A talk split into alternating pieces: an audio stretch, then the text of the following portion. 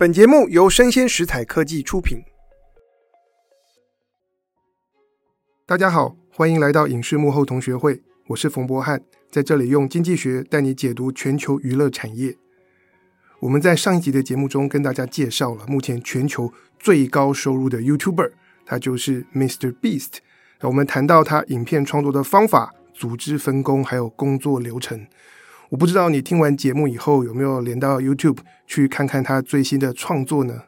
然后啊，如果你还没有听我们 Podcast 的上一集，我建议你先切回去听啊。那集的标题叫做《百发百中，流量破亿的 YouTube 影片是怎样创作出来的》。那么在今天，我要接着 Mr. Beast 的话题来跟大家算算钱。我们上个礼拜谈到哦，Mr. Beast 他们团队每年创作二三十支的 YouTube 影片。每支影片长度二十分钟上下，但平均的制作成本高达两百五十万美元，折合台币也是八千万元。那这么高的制作费，这些影片到底要怎么回本呢？还是说 Mr. Beast 他的粉丝多，影片就比较可以变现？那我们来看一下啊，目前 YouTube 影片常见啊有两种的收入来源，一种呢就是 YouTube 的广告分润。另外一种是品牌合作，我们一个一个来看。首先是 YouTube 分润的部分啊，常见有一个指标叫做 RPM（Revenue per Milli），也就是你的影片在 YouTube 上面被观看一千次，你可以因此得到多少的收入。那这个 RPM 其实真的要细究，它包含了好多种收入的来源，当然有包括说你的影片可能被 YouTube 穿插广告。那这个广告收入按照一个四十五五十五的比例啊，YouTube 跟创作者来做拆分。但现在也越来越多的人是订阅 YouTube Premium，像我就是缴月费，我看不到广告。那我们这些订阅者的观看，从我们付的月费当中，也按照流量的比例有一个很小的趴数会回馈给影片的创作者。那么，影片创作者从 YouTube 所得到的分润大概是多少钱呢？我上网路查了一下，台湾 YouTuber 之间的讨论常见就是一美元上下，也就是你一个月你的所有影片得到一百万人次观看的流量，那你可以收到一千美元的 YouTube 分润，折合三万元台币的金额。你说是不是非常少呢？因为一百万的流量啊，真的是。并不容易。不过，根据 Mr. Beast 他自己揭露，他的影片所得到的 YouTube 分润 RPM 平均来说是五美元，也就是每一百万人次的观看呢，他可以收到五千美元的支票，或者我们用它的数量级，每一亿人次观看，他可以得到五十万美元的分润收入。但是我需要说，当我们看数字的时候，平均值不是重点。我们可以细究里面很多的东西，比方说，Mr. Beast 的影片从不同地区所得到的 RPM 差异很大哦。墨西哥的 RPM 小于一美元，法国的 RPM 平均来说有三美元，那么在美国国内 RPM 可能可以超过五美元。这个 RPM 不只会受到地理区域的影响，也存在季节的周期性。你想想看啊。一年十二个月，哪一个月份的 RPM 会最高呢？如果一支影片是在圣诞节前发布，在美国国内的 RPM 有可能高达二十五美元呢，是平常的五倍以上。为什么？因为从十一月底感恩节过后到圣诞节前，是美国人疯狂购物的季节。那另外一个对比，Mr. Beast 他自己提到，全年 RPM 最低的时候就是元旦假期。大家才刚消费完，然后是处于一种半休息的状态。那么，当我们有了这些数据和知识，你就知道要怎么样为影片来做排程，然后设法去极大化你每一支影片的 RPM，以及你整年所有影片能够创造的广告总营收。比方说，如果你事前预期有一个点子，它会成为流量王，那么你应该要把它规划在十二月发布。而不是在一月发布。那我自己有上 Mr. Beast 的频道做一些简单的数字整理，我就发现他一整年下来的影片发布节奏并不规律，完全不是像我们平常看到很多其他新媒体创作给的指南啊，建议说你需要规律的推出内容。Mr. Beast 完全不规律。比方说，去年十二月中这十天，他就发布了三支影片，也就是他一整年八分之一的影片是集中在圣诞节前这段时间发布。而他今年的一月呢，是直到一月二十号才开始推出第一支影片。这就是他要配合 RPM 的周期。如果你要砸重本来制作内容，怎么可以挑在广告收入最低的时候来上线呢？当你把一支影片的排程从一月初往前移到十二月中，那你就可以把那支影片上线后第一个月的 RPM 从不到五美元提高到二十五美元。那么，假设这支影片在一个月内得到一亿人次观看，你就会因为这个排程的优化而多得到两百万美元的分润收入。你说这是不是很可观？我想啊，大家如果有兴趣，可以自己到 Mr. Beast 的频道去分析他的节目排程，然后做一些破解。接下来，我们再来看 YouTube 影片的第二种重要的收入来源。也就是品牌合作和品牌置入，这样子的赞助往往都是 YouTuber 自己去谈，并不需要透过 YouTube。那么我就跟大家举一个例子啊，这一类的品牌赞助对 Mr. Beast 来说有多补呢？像 Mr. Beast 有一支去南极旅行的影片，还是找汉斯季默来做配乐啊，标题叫做 I Survived Fifty Hours in Antarctica，很好看。南极实在非常的壮阔，很美。那么你说这个 Mr. Beast 和整个拍摄团队去南极要花多少钱？那我不知道大家有没有听过或使用过一个电商平台叫做 Shopify。那这间公司它进入全国一百七十五个国家，包括台湾，可以让各品牌和商家用轻松的方式打造自己专属的电商网站。那么，在 Mr. Beast 去南极的这期节目当中，Shopify 就赞助了七位数美元的金额，到底有多少钱？他们没有揭露，我们就知道上百万美元。做什么呢？你在这一集的节目当中就会看到 Mr. Beast 跟他的朋友在南极爬山，然后他们爬了一座还没有名字的山，在登上顶峰的时候。Mr. Beast 就把这座山取名为 Shopify Mountain，然后他们还带了一面大旗子，上面就是 Shopify 的 logo，然后把旗子插在山顶。你说这对品牌是多好的曝光呢？然后这一集影片啊，到目前已经累计了一亿六千万人次观看，而且还在不断的增加。当然，我也补充一下，他们录完影在下山的时候有把旗子带走。因为 Mr. Beast 他自己很重视环保，所以他们的团队严格遵守哦，不留下任何的垃圾和外来的东西在南极。那我自己在欣赏 Mr. Beast 影片的时候，我除了看他的创意，我也常常会去分析，诶，不同的概念和点子，他到底是怎么样跟各种品牌做连接？我觉得他是品牌置入之神。大家如果有兴趣，可以自己去研究一下。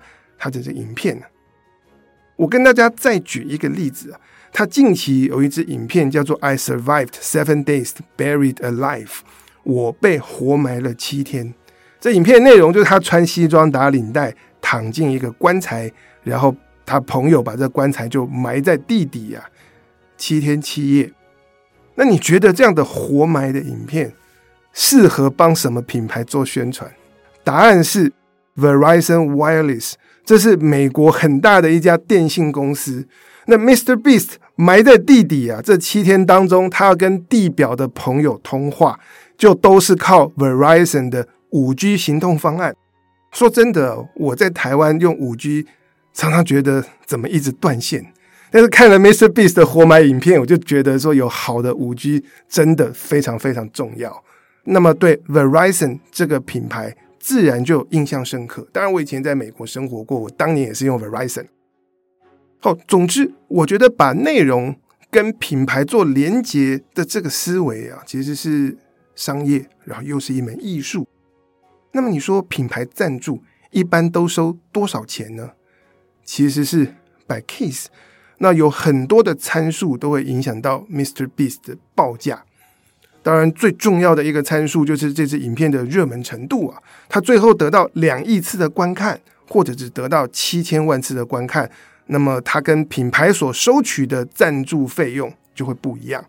此外呢，这个费用也会牵涉到这支影片是在多大的程度上面讨论或介绍这个品牌，置入的内容希望放在影片中的什么地方，用什么方式，以及这支影片是在一年当中的哪个时间点发布，是淡季还是旺季等等。那 Mr. Beast 他们的业务团队就会根据这些参数和品牌的需求来做报价。但一般来说，他们收的这个赞助费一集都是百万美金的等级啊，那你说贵啊？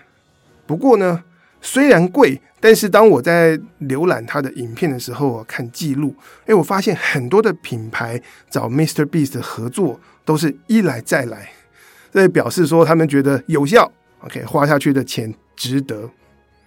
好了，那么我们介绍过。Mr. Beast YouTube 影片的两种重要的收入来源，包括 YouTube 分润和品牌赞助，加在一起能不能回本呢？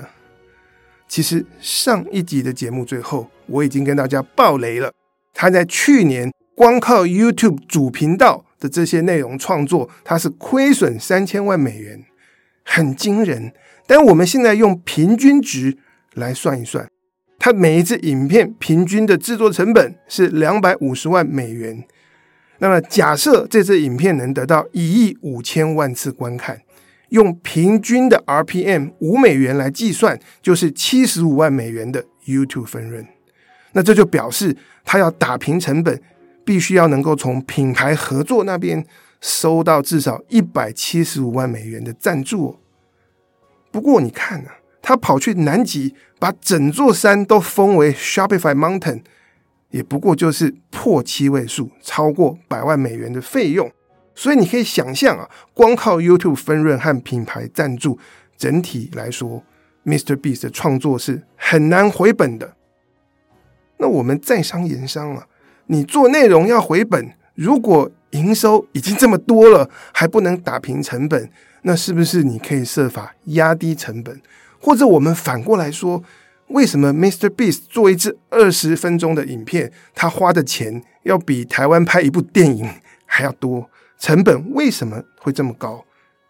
当然，如果你有看 Mr. Beast 的影片，就知道他的场景豪华。对我来说，完全不输以前美国电视台的那些综艺节目和实境秀。而且 Mr. Beast 的美术是越做越好。他非常大胆的使用各种最新的特效，这些东西都在花钱。不过呢，Mr. Beast 另外有两个花钱的大宗。第一个是他的竞赛节目，这些实境秀，他发奖金毫不手软。以我们上个礼拜提到的真人版鱿鱼游戏来说，Mr. Beast 他提供的冠军的奖金就高达四十五万六千美元。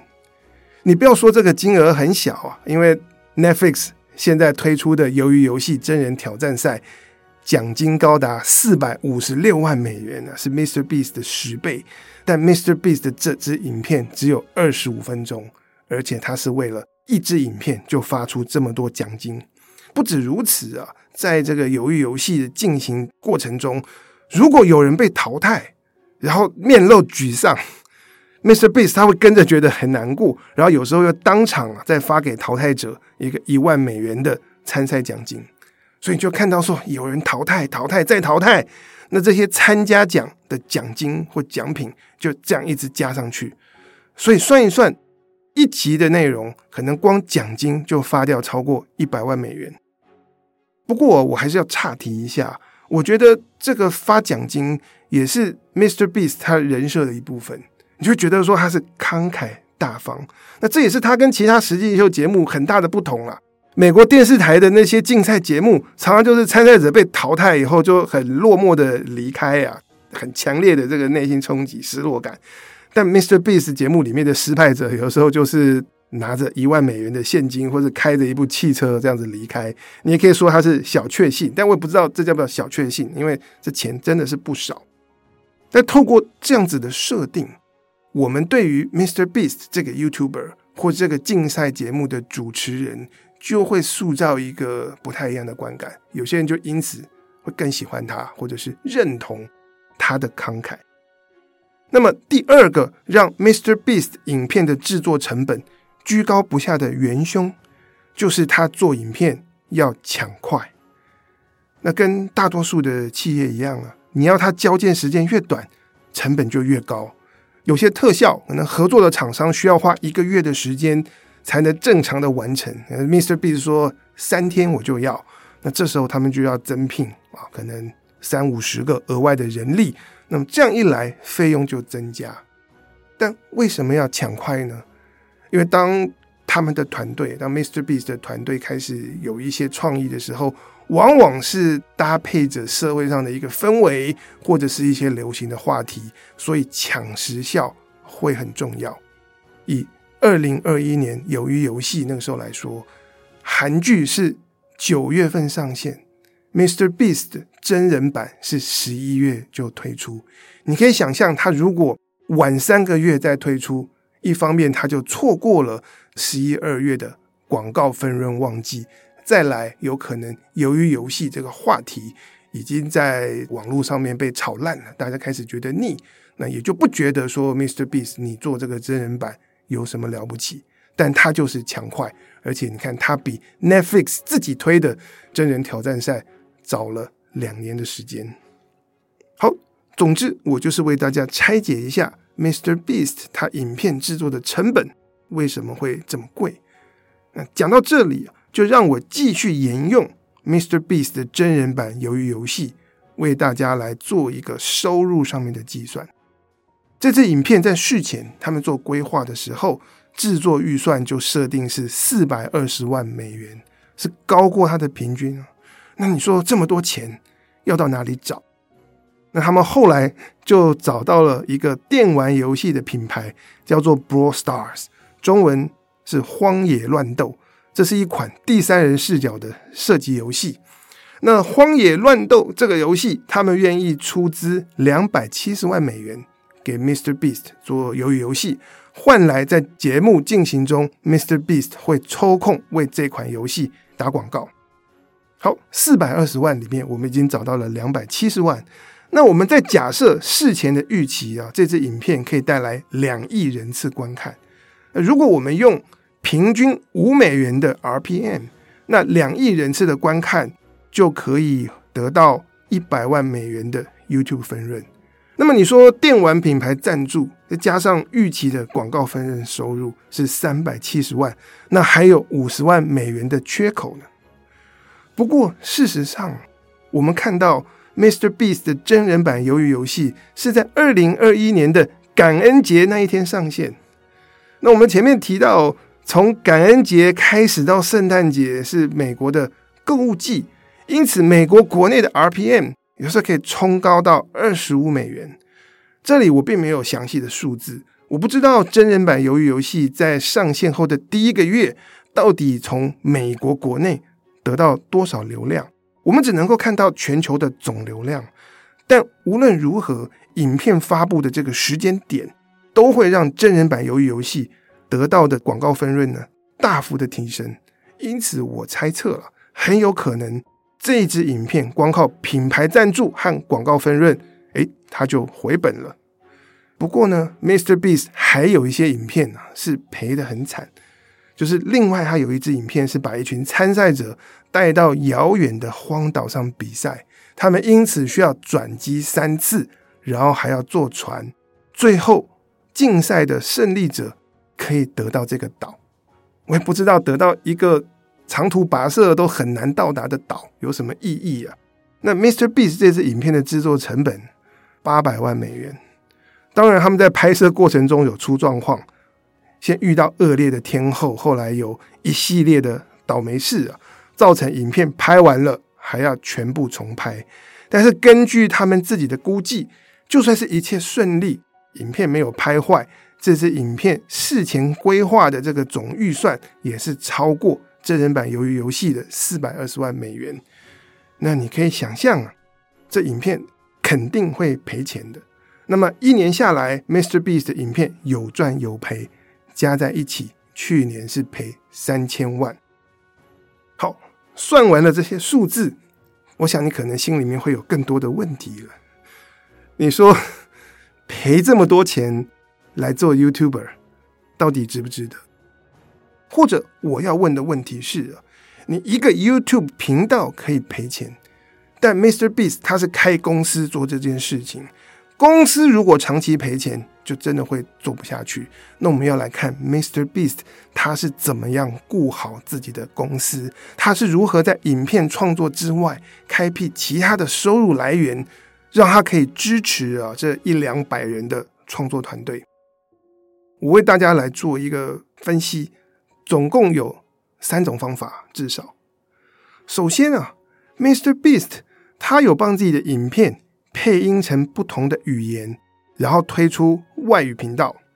目前至少我们可以看到有西班牙文、葡萄牙文、法文、俄文，还有阿拉伯文的配音频道。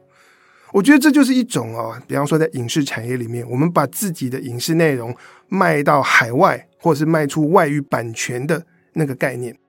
那么我们今天节目前半跟大家报的各种流量数字，都是根据 MrBeast 他本店。英文发音的频道所得到的数字哦，还没有把这些外语配音版本的流量计算进来。我们可以看到，MrBeast 他不只是立志要做只能在美国红的影片，或者只有在英语世界能够流传的影片，网络没有国界。他希望他影片做了就是给全世界的观众收看。这也是为什么 MrBeast 他们会去分析。会去收集他影片在世界各地不同国家所能够得到的 RPM。那不只是外语频道，MrBeast 还开了好几个英语的副频道，像是 Beast Reacts，拍的是 MrBeast 看网络上其他人的影片时候他的反应。还有一个频道叫做 MrBeast Gaming，顾名思义就是和电玩游戏相关，而且这个频道多数时候是聚焦在卖块。不知道你有没有玩过啊？就是在虚拟世界里面搭积木的游戏。此外，它还有 Beast Two，也就是 MrBeast 的第二频道，以短影音为主。最后一个是 Beast Philanthropy，是一个为各种公益性的计划做宣传和曝光的频道。我自己觉得，真的要认真经营 YouTube，主频道之外搭配这些副频道是很重要啊。因为 MrBeast 它有一些。副频道一看就是为了特殊的目标，像是做慈善啊等等。那这个副频道可以跟他主频道里面千奇百怪、疯狂夸张的创作内容做出区分。然后此外，经营副频道也可以是一个小联盟的概念，因为你的主频道要维持你一贯的风格，维持品质，而且他们要保持啊每支影片流量都破亿。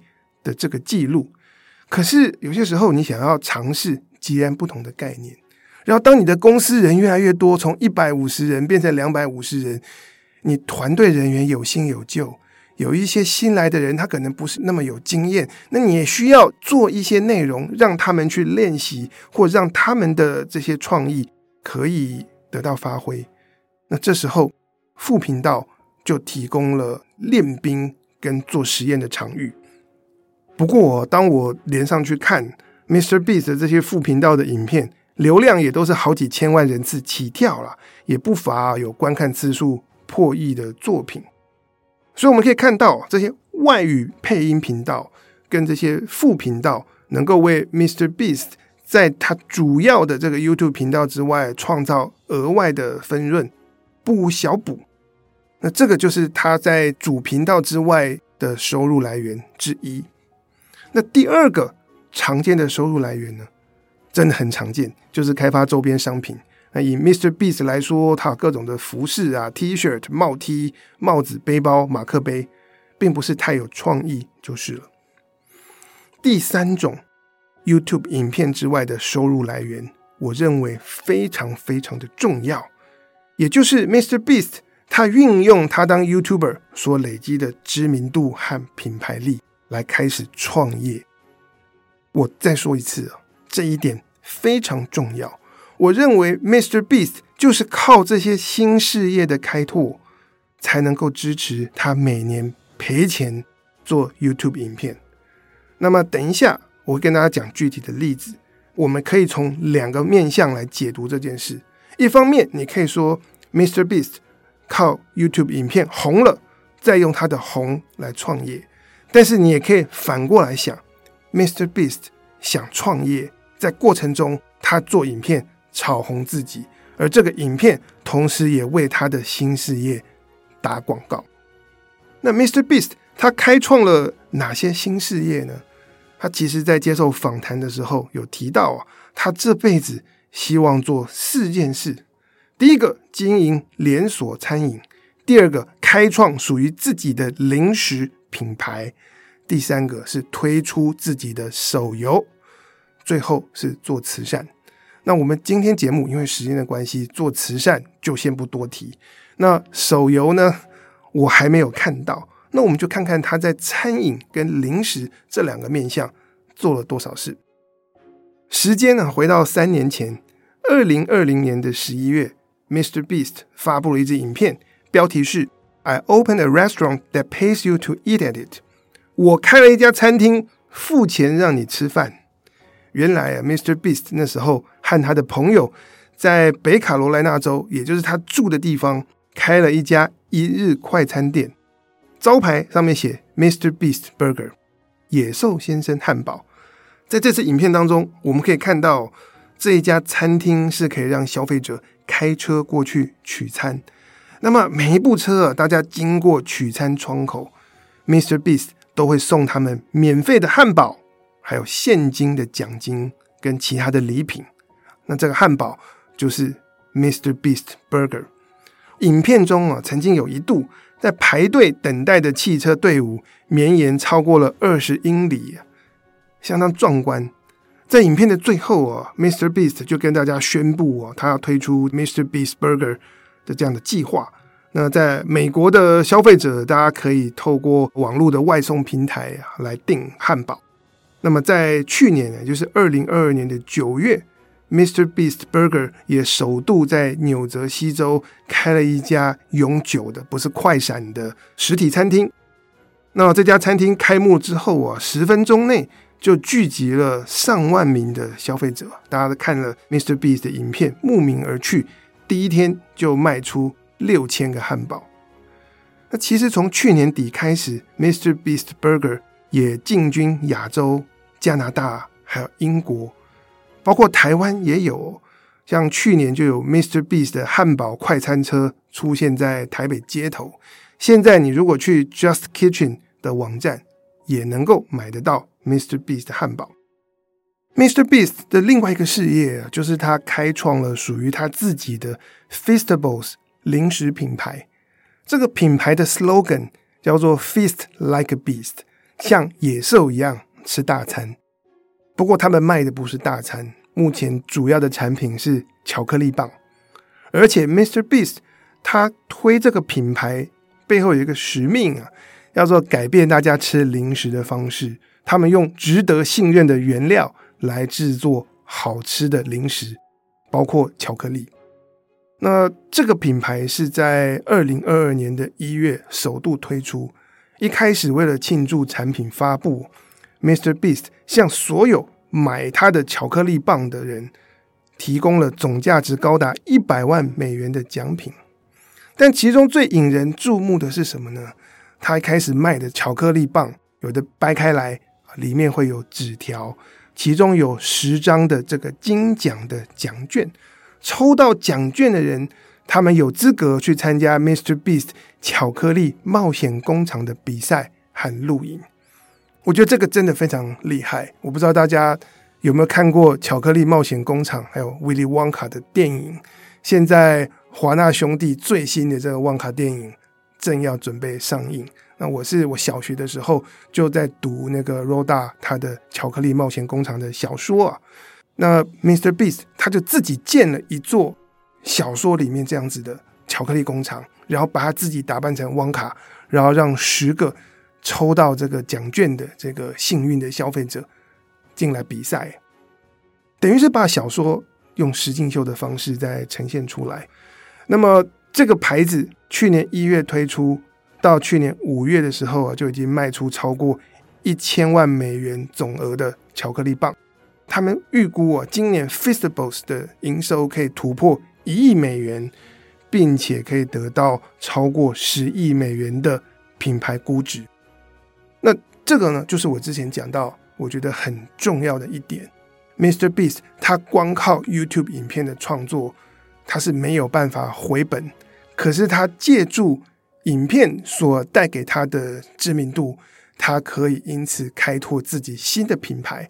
如果他这个品牌，他的这些新创事业能够成长起来，那么他建立的是一整套一个完整的 business。他有餐饮，有零食，然后有自己的内容创作的部门。